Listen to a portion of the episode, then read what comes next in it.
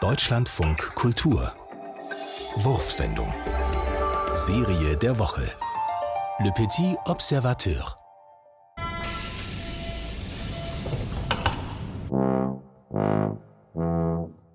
Die perfideste Gestalt im öffentlichen Personennahverkehr. Nein, das ist nicht der Kontrolleur. Entschuldigung.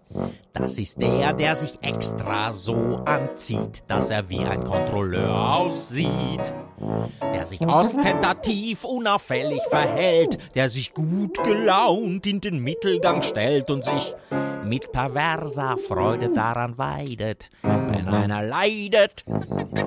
Das ist so hundsgemein, hundsgemein. Die armen Menschen ohne Fahrschein.